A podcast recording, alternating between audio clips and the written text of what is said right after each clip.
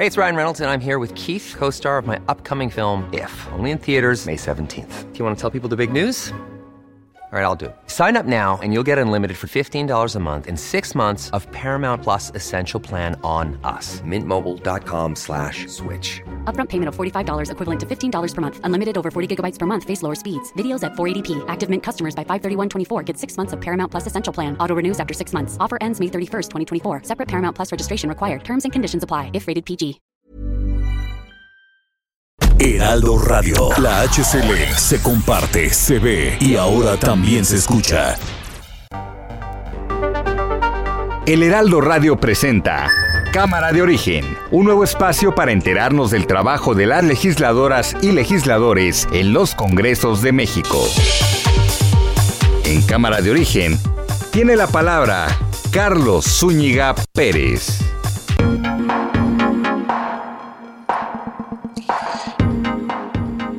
¿Qué tal? ¿Cómo están? Buenas tardes. Gracias por acompañarnos a esta nueva emisión de Cámara de Origen. Les habla Carlos Úñiga Pérez. Estamos al lunes, lunes 25 de abril de 2022. Mucha información que vamos a compartir con ustedes. Siguen las reacciones en torno al caso Devani. Platicaremos con legisladores sobre ese asunto. También vamos a estar eh, platicando sobre esta idea que surgió durante los últimos días de un juicio político y de una denuncia a los diputados que votaron en contra de la reforma eléctrica. Hay muchas reacciones, por supuesto, al respecto. De todo eso le vamos a estar hablando en nuestra emisión de hoy. Pero arrancamos, como siempre, lo hacemos escuchando cómo van las noticias a esta hora del día. Miles de mujeres marchan en el país para repudiar los feminicidios. ¡Justicia! Mario Escobar Salazar, padre de Devani. Viendo estos videos nosotros este, pues, nos encontramos que eh, Devani entra a un inmueble este, y, bueno, este, se están analizando eh, qué fue lo que pasó, se ve que va por la orilla este, del inmueble que, en, el, cual entran y, bueno, se va a analizar por qué quedó dentro de, esa fosa. Mario Delgado, presidente nacional de Morena. Hemos consultado a nuestros abogados y coinciden en que sí podemos presentar una demanda por el delito de traición a la patria, sustentado en el artículo 123 del Código Penal Federal, contra los 223 legisladores que votaron en contra. Ignacio Mier, coordinador de los diputados de Morena. Ahí están sus nombres, 223 que están ahí colocados, que el peor desprecio es el repudio del pueblo de México. Darle las gracias al movimiento, a mi partido, a Morena, porque pusieron ese paredón pacífico para que los mexicanos con su pluma, con su lápiz, los fusilen por traidores, como le sucedió a sus bisabuelos políticos Miramón y Mejía. Donald Trump, expresidente de Estados Unidos. Me miró y me dijo, Señor, sería un honor tener 28 mil soldados en la frontera. Sería un honor tener quédate en el maldito México. Queremos tener quédate en México.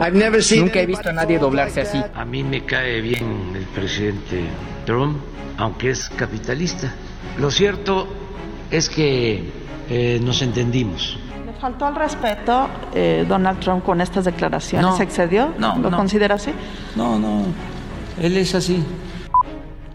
Acerca del diálogo, pues resultó de que los que salieron en la televisión, en los medios, rechazaron el diálogo. Dijeron que no. ¿Cómo se llama el actor? Eugenio Derbez y otros. Eugenio Derbez. Estoy haciendo este video porque, como muchos saben, eh, hoy teníamos una reunión con el presidente, eh, todos los del movimiento de Sélvame del Tren, y nos las cancelaron ayer, a 24 horas de la reunión nos las cancelaron, argumentando que los integrantes de este movimiento, los famosos, habíamos dicho que no íbamos a asistir cosa que es falsa porque no es cierto. Ya hablé con todos y nadie, nadie dijo que no iba a asistir. El único, el único que dijo que no iba a asistir fui yo, por esta razón, porque estoy filmando una película desde hace dos meses, tengo un contrato con un estudio norteamericano y esta fecha la tengo apartada desde hace dos o tres meses.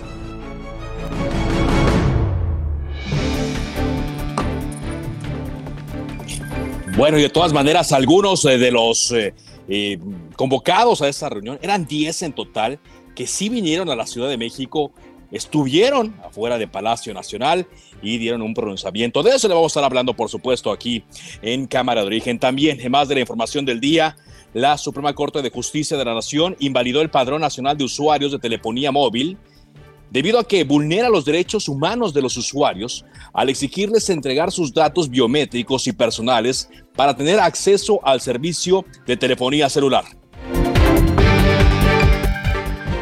Y el gobierno del presidente Andrés Manuel López Obrador presentó un recurso de queja contra la suspensión provisional con la que un juez frenó temporalmente la construcción del tramo 5 sur del tren Maya.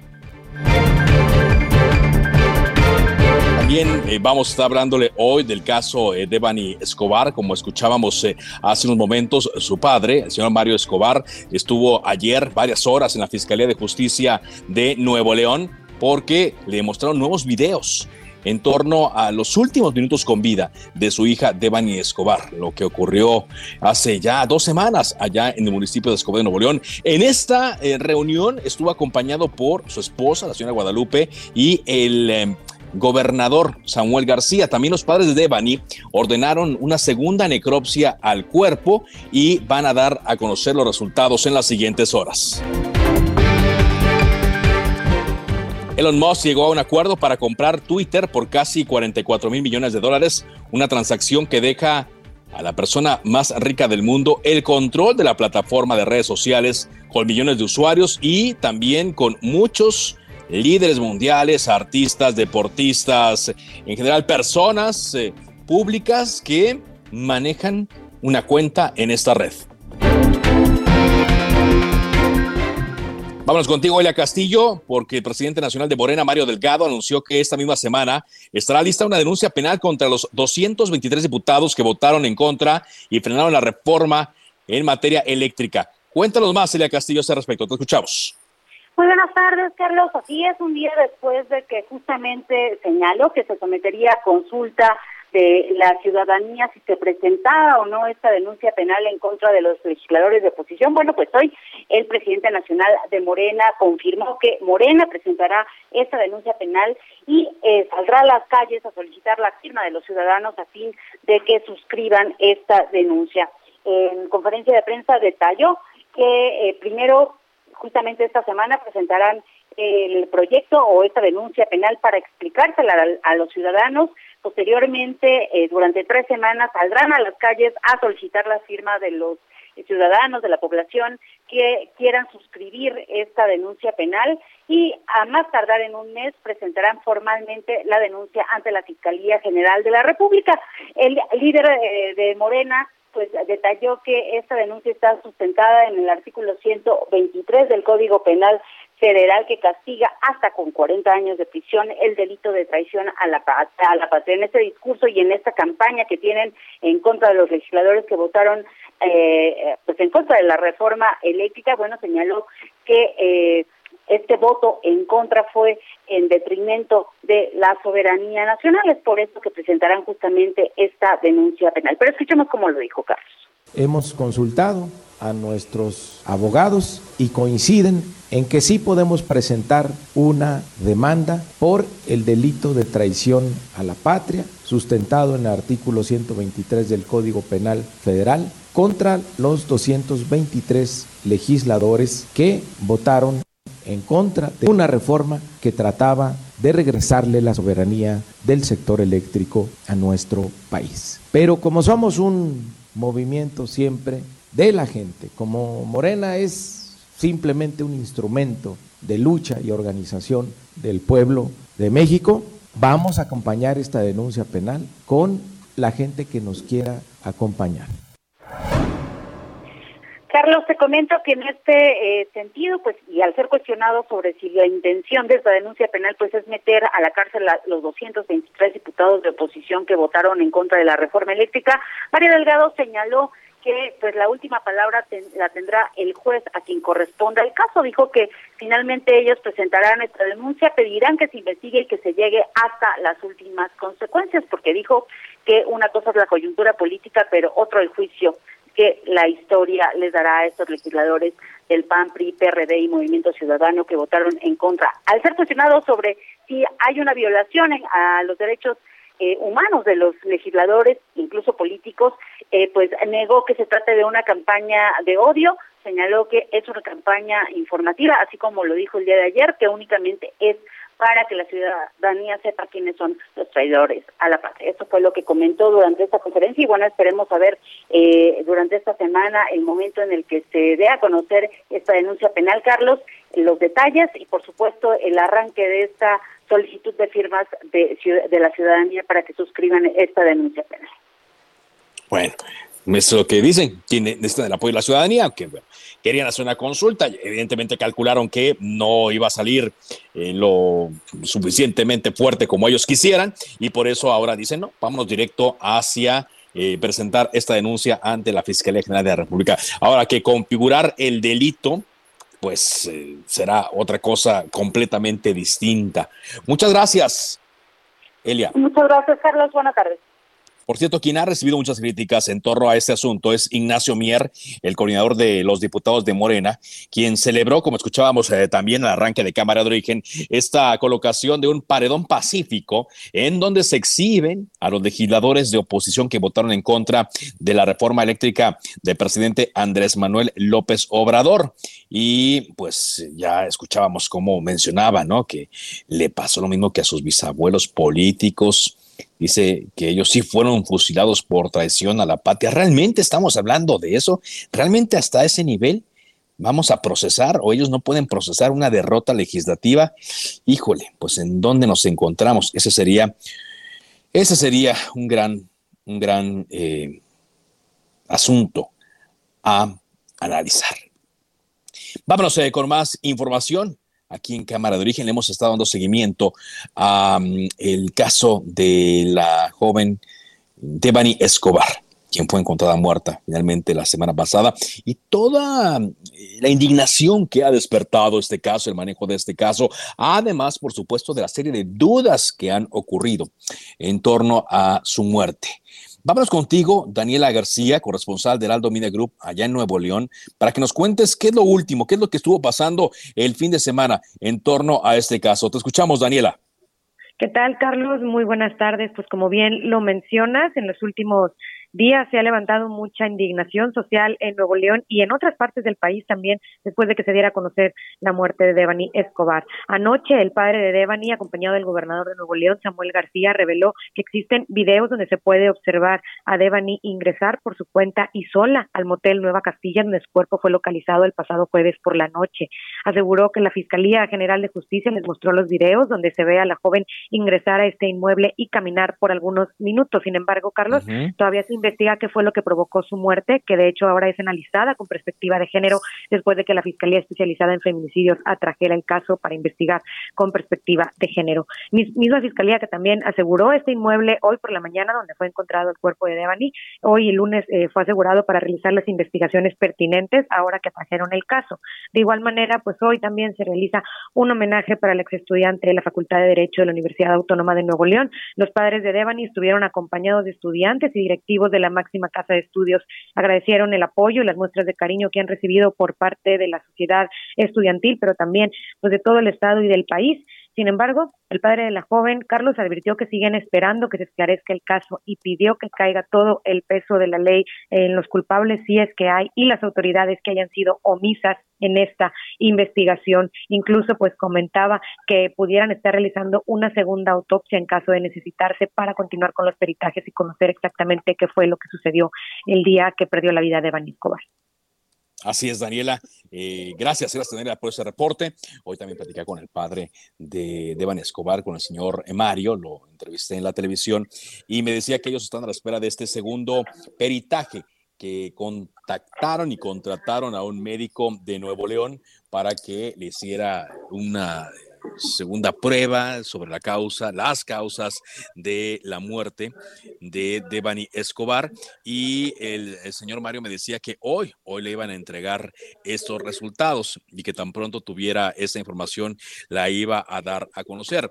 Eh, también le pregunté sobre el cambio de actitud que tuvo a raíz eh, de que ya pudo sepultar a su hija, vaya, de lo, la forma en la cual lo vimos comportarse el sábado, el viernes, el jueves en la noche, me decía que ya estaba un poco más eh, tranquilo, que confiaba en las instituciones, en la Fiscalía de Feminicidios del Estado de Nuevo León, no así tanto en la Fiscalía Antisecuestros, que fue la que llevó a cabo las primeras eh, investigaciones y eh, decía que confía mucho en que la Fiscalía de Feminicidios del Estado de Nuevo León va a resolver el caso, va a dar a conocer las causas reales de por qué Devani falleció y por qué Devani fue a dar a esa eh, cisterna en donde fue encontrada.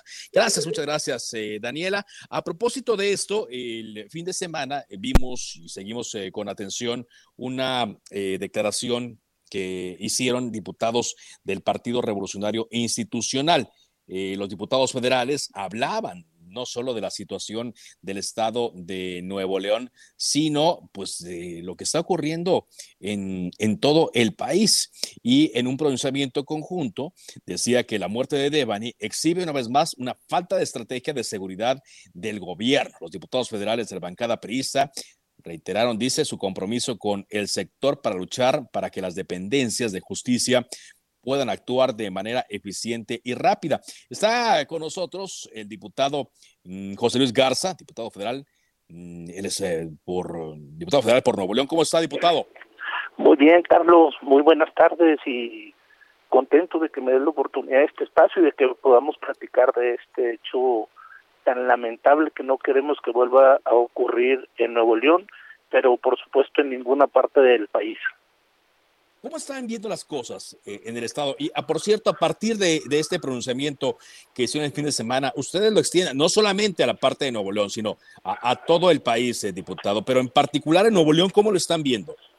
Eh, muy lamentable. Aquí que pedimos y que rogamos y además vamos a exigir desde la más alta tribuna, uno que tienen que regresar los refugios para las mujeres violentadas y maltratadas, eh, es lamentable que este gobierno de Morena no esté apoyando con absolutamente un peso para, para las mujeres que están sufriendo violencia y en Nuevo León hemos perdido los lugares donde pudieran ser atendidas. Además, una falta de estrategia total por parte de, de este gobierno y un estado como Nuevo León que siempre se ha mantenido a la vanguardia por el esfuerzo de todos, hoy pareciera que en tan solo tres años a este gobierno se le está derrumbando, se le está cayendo el país y en materia de seguridad pues no es la excepción, ¿verdad? Lo hemos visto la cantidad de mujeres que han estado sufriendo. ¿Qué hemos hecho nosotros? Definitivamente tendremos que regresar eh, a un verdadero esquema de protección y cuidado para las mujeres. Nos hemos dado cuenta que en el municipio eh, de Escobedo, donde esto sucedió, los protocolos de seguridad en nada sirvieron, la policía que ellos presumieron no sirvió para a unas cuadras de la presidencia municipal nos hemos encontrado con unos campos de exterminio, es decir, hay que estudiar a fondo lo que está pasando en el país y exigimos a este gobierno que meta ya las manos, que no se desentienda del problema de las mujeres y hay que actuar inmediatamente en favor de, de todas, de todas nuestras mujeres. El caso de Devani es un más que nos ha calado en el alma y en el corazón a todos quienes habitamos aquí en el estado y no queremos una sola víctima más de violencia.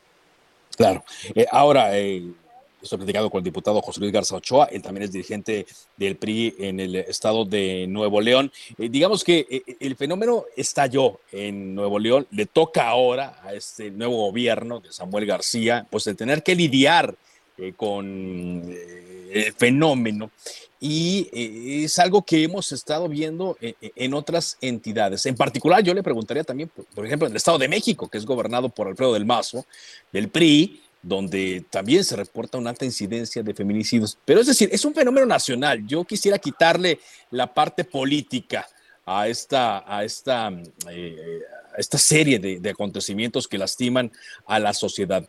En particular, diputado, ¿qué le pedirían al gobierno federal para que le entre de inmediato a este tema? ¿Con cuál acción sería? A ver, primero eh, tenemos que regresar eh, y tener la confianza con, con los policías y, y, es un tema de preparación, no será un tema de un día para otro, quitaron todos los apoyos y como dices tú, Carlos, a ver, vamos a quitar lo político, sino lo técnico y lo que corresponde. Ellos pareciera que ven como un gasto la inversión en materia de preparación, en, la materia de prevención y pareciera que eso lo dejaron a un lado y no están apoyando a los gobiernos municipales ni a los gobiernos estatales. El gobierno federal tiene que entrarle de lleno al problema. Tenemos que capacitar y tenemos que sensibilizar a nuestros policías, los que nos sirvan que se vayan. Y también si no pueden con la tarea, lo puede decir y buscar personas que estén preparadas. Yo te pongo un ejemplo y lo he comentado yo una y otra vez, el modelo que manejó Adrián de la Garza cuando fue procurador en Nuevo León, que se pudo acabar con el crimen organizado, se disminuyó y se encapsuló. Bueno, los periodistas sabemos gobernar y ahí está la prueba. A que es a lo que invitamos al gobierno, ya que se deje de politiquerías y es tiempo de no dividir al país y que todos juntos sumemos en favor de nuestras mujeres, definitivamente, y no lo digo de manera peyorativa ni mucho menos, sino todos juntos trabajar en favor de las mujeres y sobre todo de quienes hoy están sufriendo violencia.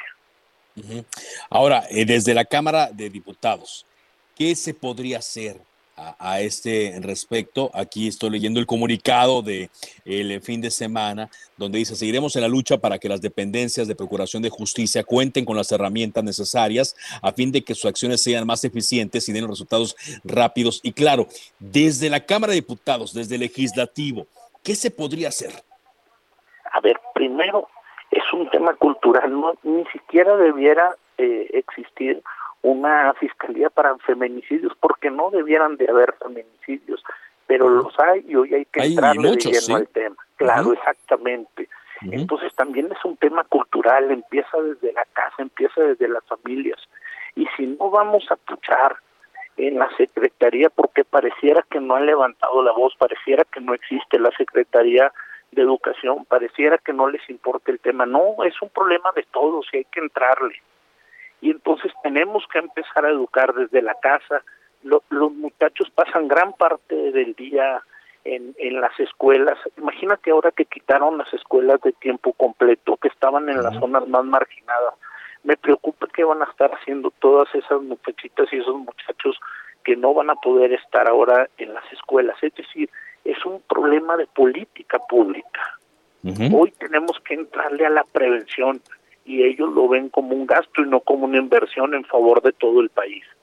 Entonces hay que retomarlo, ya estamos nosotros en México y uno de los grandes temas que está en la agenda del PRI y de nuestros aliados definitivamente es la inseguridad que se está viviendo en el país, hay que detenerla hoy que todavía estamos a tiempo.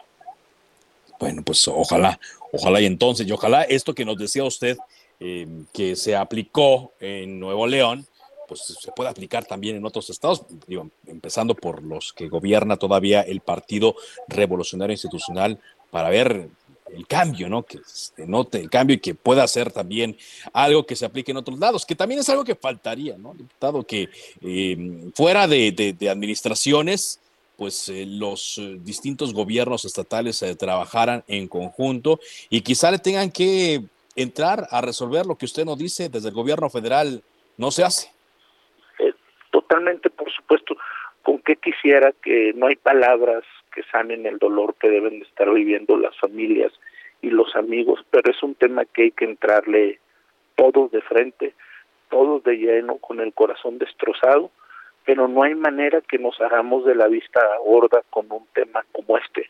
ni una mujer más eh, lastimada ni violentada.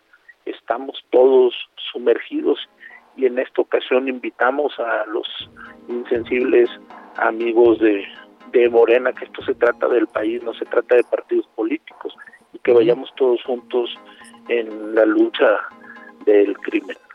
Muchas gracias, diputado. Te mando un saludo y, saludos a quienes nos leen y nos escuchan. Hasta luego.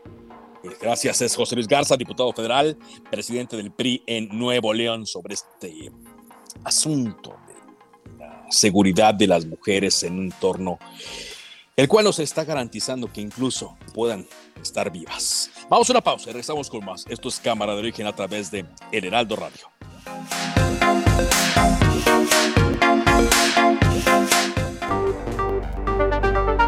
Se decreta un receso. Vamos a un corte, pero volvemos a Cámara de Origen con Carlos Zúñiga Pérez. Heraldo Radio. La HCL se comparte, se ve y ahora también. Hey, it's Ryan Reynolds, and I'm here with Keith, co star of my upcoming film, If, only in theaters, May 17th. Do you want to tell people the big news? All right, I'll do it. Sign up now and you'll get unlimited for $15 a month in six months of Paramount Plus Essential Plan on us. Mintmobile.com slash switch. Upfront payment of $45 equivalent to $15 per month. Unlimited over 40 gigabytes per month. Face lower speeds. Videos at 480p. Active Mint customers by 531.24 get six months of Paramount Plus Essential Plan. Auto renews after six months. Offer ends May 31st, 2024. Separate Paramount Plus registration required. Terms and conditions apply if rated PG. Se escucha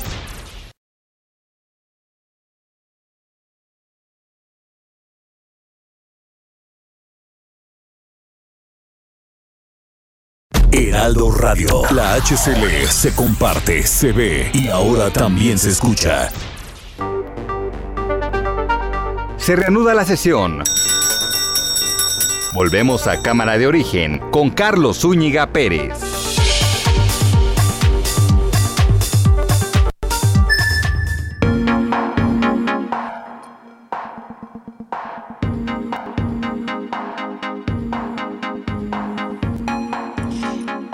Avanzamos en la información en Cámara de Origen. Gracias, por cierto, eh, con sus mensajes, opiniones eh, que me hacen llegar a mi cuenta de Twitter, arroba carloszop. Mi cuenta de Twitter, lo digo bien, carloszop. Por cierto, hoy Twitter está haciendo tendencia, la propia red social dentro de la red social y otras redes sociales, porque resulta que Elon Musk, el hombre más rico del mundo, ha comprado esta eh, empresa por 44 mil millones de dólares, nada más y nada menos. ¿eh? me imagino las bolsas de quienes invirtieron originalmente en eh, Twitter, de quienes eh, arrancaron esta compañía, por ejemplo, Jack Dorsey, bueno, pues ahora están repletas de dólares. Elon Musk ya tenía el interés de comprar esta red social.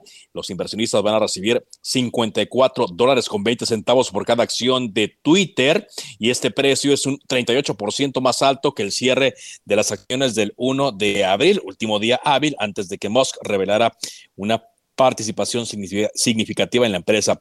También eh, Elon Musk em, ya ha levantado polémica diciendo que en la propia red social, espero que incluso mis peores críticos permanezcan en Twitter, porque eso es lo que la libertad de expresión significa. Ya hay también algunas especulaciones en torno eh, al futuro de la compañía en cuanto al contenido. Por ejemplo, si no le quiere poner límites a la libertad de expresión, Elon Musk, significa que un personaje como Donald Trump, que fue expulsado de esta red social, puede regresar podría regresar y hasta dónde se llevaría, en todo caso, la libertad de expresión en esta red social. Hay mucho, hay mucho en torno a, este tema en cuanto a la discusión, pero pues con esta adquisición, lo único seguro es que hay Twitter para rato, no sé cuánto, pero de que habrá Twitter para rato, sí lo habrá. Vamos contigo, Paco, Paco Nieto ya bienvenido de nueva cuenta a Cámara de Origen a través de Heraldo Radio. Cuéntanos cómo estuvo la conferencia del presidente Andrés Manuel López Obrador. Te escuchamos, Paco.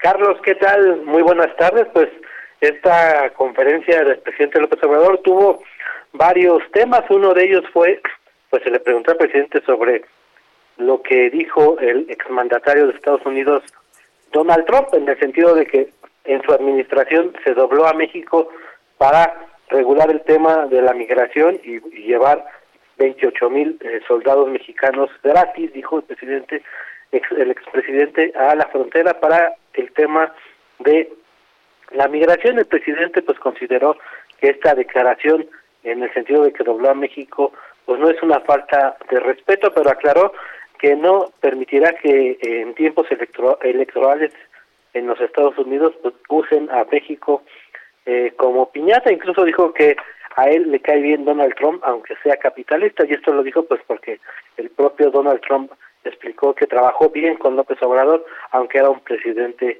socialista. Escuchemos al presidente López Obrador. A mí me cae bien el presidente Trump, aunque es capitalista. Lo cierto es que nos entendimos y fue bueno para las dos naciones. Es muy bueno que se sepa que nosotros no vamos a permitir a ningún partido de los dos Estados Unidos ni a ningún candidato que utilicen a México como piñata y que nos van a tener que tratar con respeto. ¿Cómo lo hacemos nosotros? Y bueno, Carlos, también el presidente dijo que se pospuso, se canceló más bien la reunión con artistas y activistas por el tema del tren Maya porque ellos mismos pues cancelaron el diálogo. El presidente eh, pues rechazó que eh, haya sido un tema de la presidencia esta cancelación. explicó que hay que hubo varios personajes como Eugenio Derbez quienes habían eh, adelantado que no estarían en esta reunión y el presidente pues decidió que era mejor eh, que canalizarlos a la Secretaría de Medio Ambiente, a Fonatur, con los responsables del tren Maya, para que ellos mismos le expliquen que no se está afectando el medio ambiente, especialmente en, en la fase 3, en el tramo 5, perdón, que va de Cancún a Tulum. Y bueno, esto fue lo que el presidente explicó. Resultó de que los que salieron en la televisión, en los medios, rechazaron el diálogo. Dijeron que no. ¿Cómo se llama el actor? Eugenio Derbez y otros querían que recibiéramos a ambientalistas reales o supuestos también, que no sabemos y que incluso tenemos ciertas este, dudas sobre su actuación. Lo mejor es que los atienda la Secretaría del Medio Ambiente, el director de Fonatur, que es el responsable de la obra del tren Maya, y también les estamos pidiendo que dialoguen con las comunidades. Último, el colectivo eh, eh, llegado a Palacio Nacional dio una conferencia de prensa alrededor de mediodía, este colectivo de Selva Meltren, y bueno, pues lamentaron que no haya no haya, haya ocurrido esta reunión con el presidente, explicaron que las 10 personas que estaban en la lista confirmaron su asistencia de Palacio Nacional, pero de pronto fue suspendida la reunión y bueno, pues adelantaron que siguieran con las acciones en contra del tramo 5 del tren Maya, pues dice está afectando especialmente a los cenotes y a los ríos subterráneos que hay en este trazo del tren Maya. Pues esto es parte de lo que ocurrió hoy aquí en la mañanera. Bueno, gracias, muchas gracias Paco por este reporte. A pesar de que se canceló la reunión, muchos eh, de quienes habían confirmado su presencia viven fuera de la Ciudad de México, vinieron a esta capital e hicieron un pronunciamiento allá afuera de Palacio Nacional a la hora en la que se había convocado originalmente a esta reunión. Y uno de ellos me dijo que Eugenio Derbez nunca confirmó que fuera a venir a esta eh, reunión, que Eugenio Derbez se encuentra grabando, no sé si una serie o una película en los Estados Unidos, pero que jamás se contempló que Eugenio fuera a venir. Entonces, lo que ellos concluyen es que el presidente Andrés Manuel López Obrador pues quería como una especie de fotografía con Eugenio Derbez, no, no en el plan fan, por supuesto, sino en el eh, plan de que Eugenio representa o sería la cabeza más visible de estos activistas y artistas que grabaron un video ya hace cosa de un mes y al no darse, pues decidieron cancelar. Por pronto, ellos insisten en que van a seguir denunciando lo que eh, ocurre allá en la selva con la construcción de Tren y también hicieron llegar un documento con respuestas y observaciones a el comunicado de ayer de la presidencia de la República, en donde se informaba primero de la cancelación de esta reunión y segundo, en segundo lugar, donde hablaban de trabajos eh, de mitigación y ciertas cosas que estaban haciendo instancias federales para proteger a la selva. Bueno, son las 4 de la tarde con 38 eh, minutos tiempo del centro de México. Hablemos ahora de la Ciudad de México. Aquí hemos platicado respecto a las licencias que solicitaron algunos eh, diputados mm, locales del Congreso Capitalino para irse a promover la consulta de revocación de mandato. Pero desde la semana pasada ha estado trascendiendo información en torno a una especie de parálisis que hay en el Congreso de la Ciudad de México. Incluso se habla de que varias comisiones llevan meses sin convocar a una sesión, pese a estar obligado a hacerlo al menos una vez al mes. Y hablan de comisiones importantísimas como Desarrollo Metropolitano, presidida por la panista América Rangel, la de Salud, encabezada por los petistas Lourdes Paz y Circe Camacho. Y estas dos son las que acumulan más tiempo sin trabajar, pero hay otras. Para conocer y entender bien qué lo que está ocurriendo, le agradezco mucho que esté con nosotros aquí en Cámara de Origen, Marta Ávila, coordinadora de Morena en el Congreso de la Ciudad de México. ¿Cómo está, diputada? Hola Carlos, muy bien.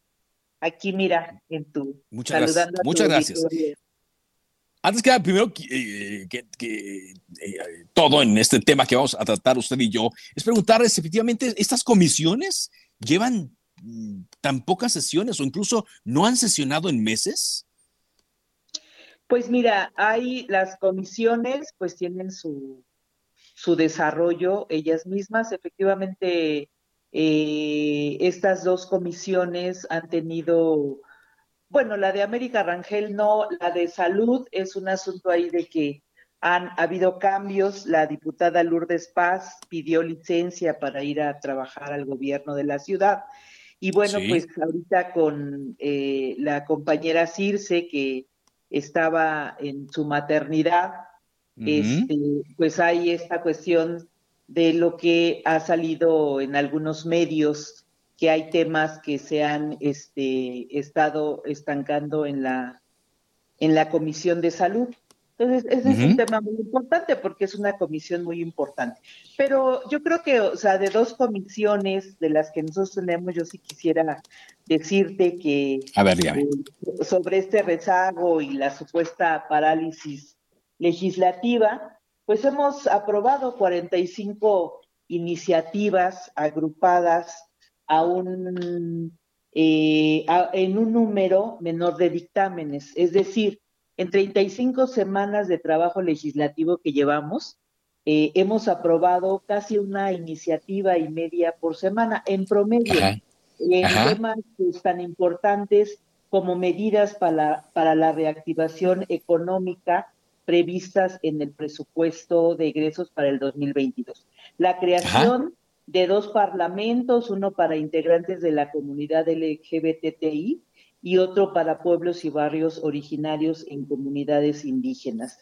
Igual, hemos aprobado reformas que precisan la aplicación de la normatividad al interior del Congreso. Con estas medidas, pues lo que es, favorecer la aplicación de los recursos del presupuesto participativo y otras muchas en materia de diversos derechos en beneficio de las y los habitantes.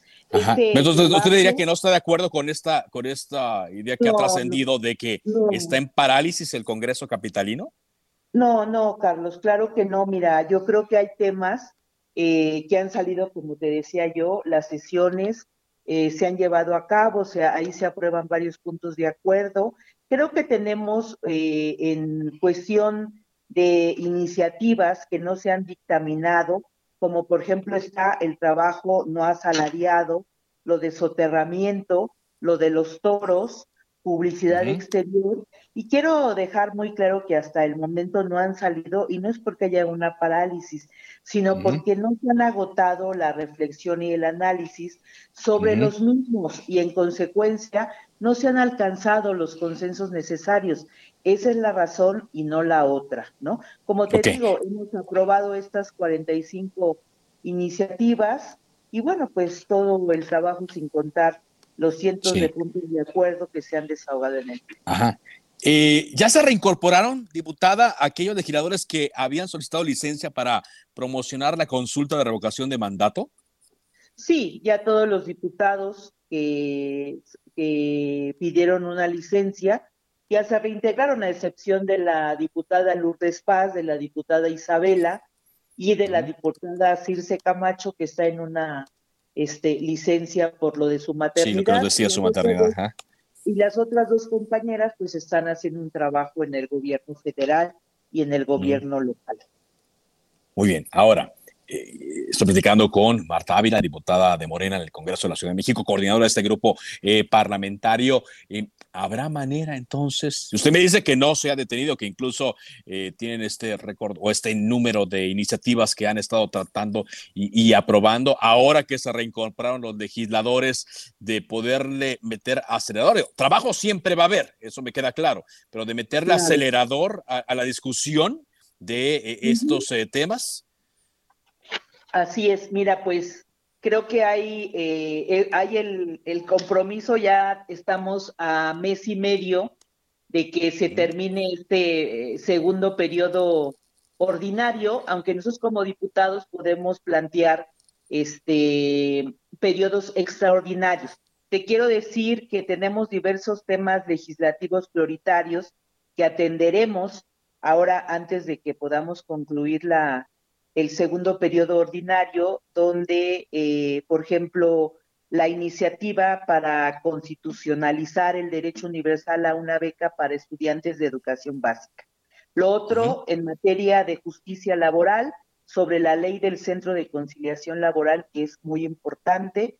También vamos a estar revisando el programa parcial de desarrollo urbano Atlampa, que ya está, este, para poderse eh, dictaminar y otra iniciativa sobre el financiamiento de los partidos políticos, ¿no? Eh, y, la, y la iniciativa sobre los soterramientos de cable. Creo que estos temas eh, muy importantes que tenemos que este, terminar antes de este segundo periodo ordinario que tenemos. Muy bien, pues eh, vamos a seguirlas entonces muy de cerca. Le agradezco mucho que me haya tomado esta llamada y estamos eh, atentos a lo que ocurra ahí en el Congreso Capitalino. Ok, gracias Carlos a ti y a tu auditorio. Muchas gracias. Muchas gracias. Gracias a Marta Ávila, coordinadora de Morena en el Congreso de la Ciudad de México.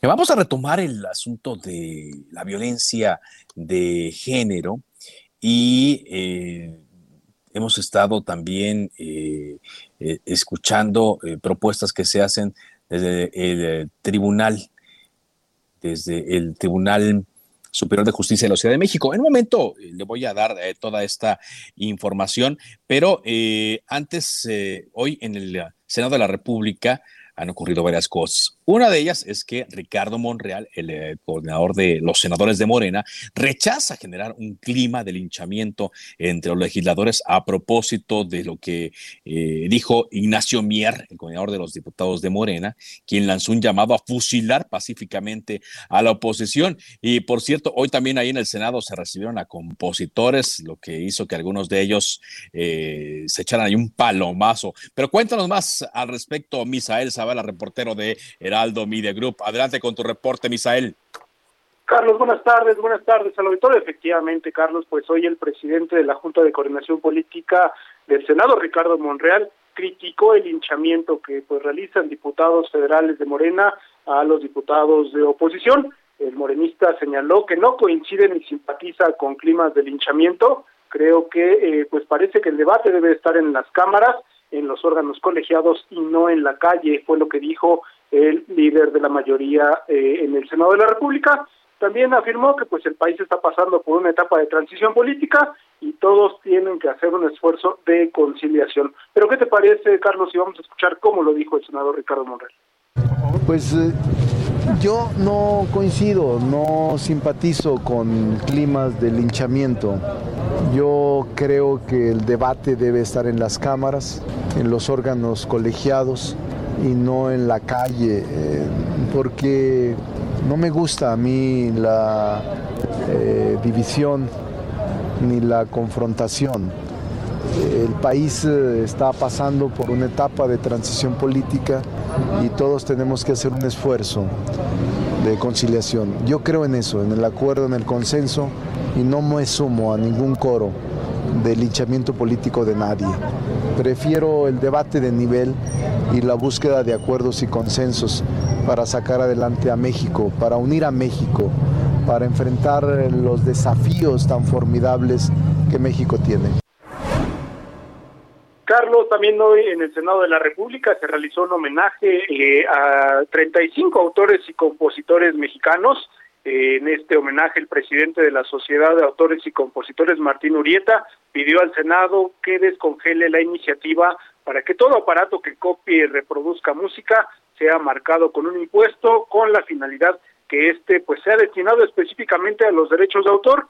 Dijo el compositor que pues eh, sería una recompensación remuneratoria para que no solamente se beneficie autores y compositores, sino también escritores, pintores, escultores y demás artistas del país. El presidente de la sociedad planteó que pues eh, desconoce si esta iniciativa de ley haya sido detenida porque algunos funcionarios desconocen y piensan que este impuesto lo pagaría el pueblo, pero en realidad pues es para proteger a los compositores y a los autores. Finalmente, Carlos, pues también en esta eh, en este homenaje eh, se inauguró una exposición fotográfica en las rejas del Senado de la República, donde el presidente de la Junta de Coordinación Política, Ricardo Monreal, y la eh, presidenta del Senado, Olga Sánchez Cordero, se echaron un palomazo. ¿Pero qué te parece si los vamos a escuchar?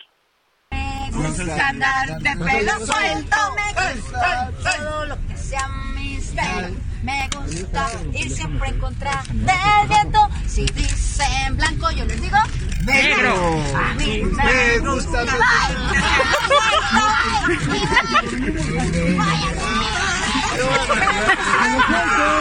Voy a traer el pelo suelto. ¿Y por, ¿Y por, qué se echaron esa de pelo suelto? Yo pensé que iban a, a cantar una más romántica, acá como les gusta a ellos. ¿Les, ¿Les, gustó más la de pelo suelto?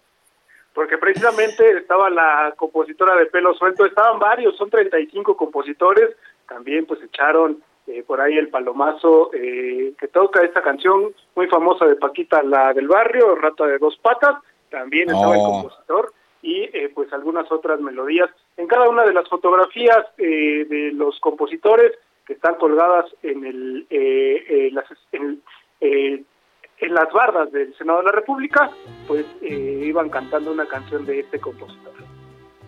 Bueno, y también entonces la de Rata de dos patas. También varias, varias eh, escucharon por ahí, también eh, eh, Ingrata. Sin, sin de- dedicatoria a nadie, Cuba ¿verdad? también. Solamente cantándola entre ellos.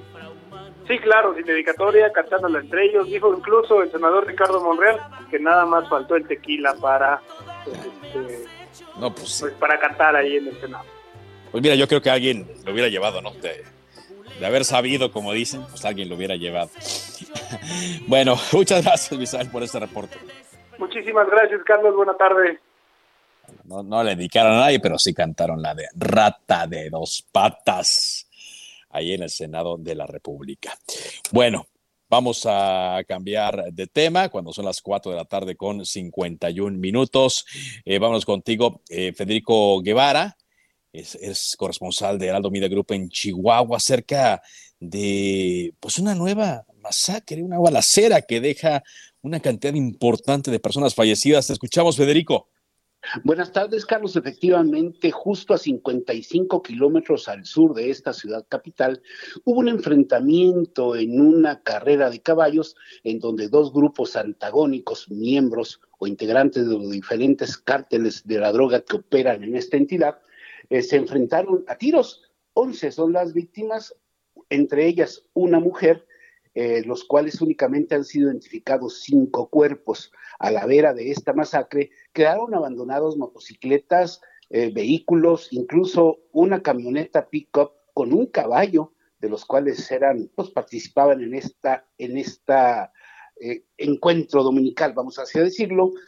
Y lo curioso del dato es que este carril de carreras había sido clausurado por gobernación hace más de un mes y pues de la noche a la mañana es reabierto. Hasta el momento, y esto es lo que tienen alerta a las autoridades, es que todavía están 10 personas heridas internadas, algunos de ellos de gravedad, por lo cual este número se pudiese incrementar en cuestión de horas. El secretario de Seguridad Pública Estatal, Gilberto Loya, aseguró que hasta el momento existe una línea de investigación muy clara que fue el enfrentamiento entre dos grupos delincuenciales, pero que se han instalado retenes en las diferentes entradas y salidas de este municipio para tratar de, pues, de irlos acotando un poquito para tratar de ver este, qué esto, Carlos. Bueno, pues mira que no hay excusas, básicamente, que se llegue a una investigación que dé con la realidad. Gracias por este reporte.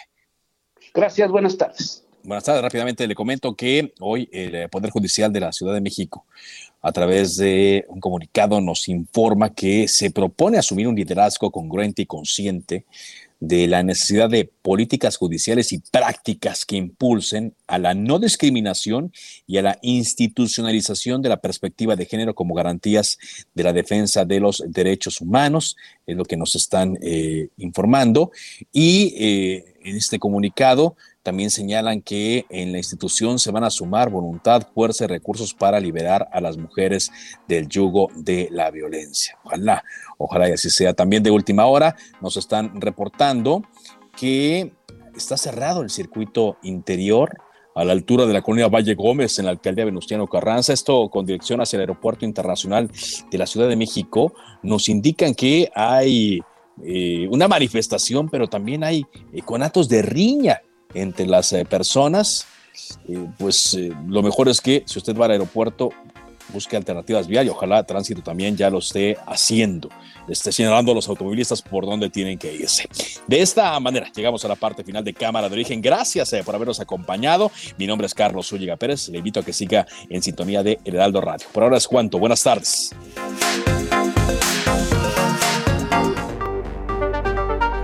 Se cita para el próximo programa. Cámara de origen, a la misma hora, por las frecuencias de El Heraldo Radio. Se levanta la sesión. Heraldo Radio.